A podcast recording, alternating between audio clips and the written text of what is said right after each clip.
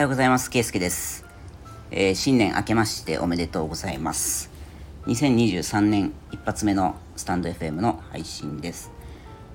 ということで前回の、えー、配信でもお伝えをしました通り僕は11月末からですね約2ヶ月のワーケーションということで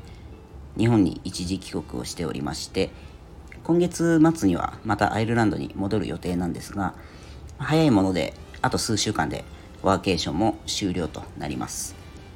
年末年始バタバタとしておりまして、まあ、配信が滞ってしまいましたが、えー、実は大晦日に発熱がありましてで38度台の熱が出てですね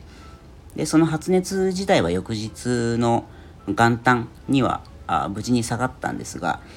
検査キットで検査をした結果ですね、えー、コロナ陽性ということで2023年はコロナの陽性判定からのスタートとなりました。はい、えー、僕自身はこれまで3回のワクチン接種をしていてで今回が初のまあ、コロナウイルスの感染だったんですけど38度台の熱が1日であとは、まあ、37度ぐらい、まあ、微熱状態というのがあ2日ぐらい続いた程度で、まあ、その他に目立った症状もなくてですね、まあ、幸いかなり、えー、軽症で済みました。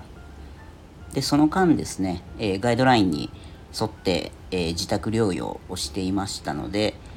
え年明けに予定していたそのミーティングが全て、えキャンセルになってしまったので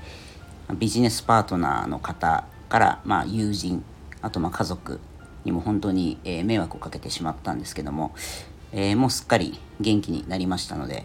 ご心配をおかけしましたというご報告ですね。はい。で今回は2023年一発目ということで、まあ、ベタなんですけども、えー、今年の抱負を、えー、語りたいと思います。でその前にまず、ま、昨年の振り返りなんですけど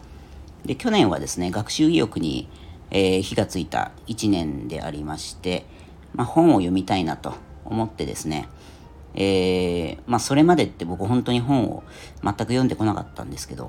まあ、とりあえず定量的な目標として、まあ、最低5冊ぐらいは読みたいなというところから始めてで、まあ、もう昨年の3月4月ぐらいの段階では5冊以上読んでいたので、まあ、これはクリアできましたと。で、まあ、今年に関してもなんか何冊読むかっていうことはあまり重要ではなくて、まあ、自分が興味を持った分野について本から情報を得たり何か学ぶっていうことが、まあ、とてもコスパがいい時間の使い方だっていうことを身をもって経験できたっていうのが大きかったと思いますので、まあ、今年も読書でどんどん、うん、インプットしていくっていうのは習慣として続けていってで勉強になった内容なんかもまたスタンド FM で皆さんに共有していきたいと、え、思っています。であとはですね、まあ、時短家電に手を出してみるというのも昨年の目標でした。で実際に購入したもので言うと、うん、ロボット掃除機。これですね。これを購入して、まあ、買ってみたら本当に便利でなんでもっと早く買わなかったんだろうと、えいうふうに思いました。のでまた他にもですね時短家電なんか、えー、ご紹介していけたらいいなと思っております。はい。でえっ、ー、と今年の2023年ですね。抱負なんですけどもまあずばり、えー、人の役に立ちたいというのがあります。はい。で、まあ、すごく抽象的でぼんやりした表現なんですけど、でこれまでの人生を振り返るとですね、まあ、僕の場合、本当に人に感謝する機会に溢れていて、まあ、周囲の人たちから本当にたくさんのものを与えていただいたと思ってるんですね。なので、まあ、今年はその人に感謝されることをどんどんやっていきたいというのが一番の目標です。で、中でも自分が好きなことや得意なことに、まあ、絡めた活動というのを、えー、意識してやっていきたいなと思います。で僕がこうしてその先天性の病を抱えながら海外移住ができたり現地で仕事をしながら生活ができているっていうのももう本当にいろんな方の応援とか後押しがあって実現しているものだと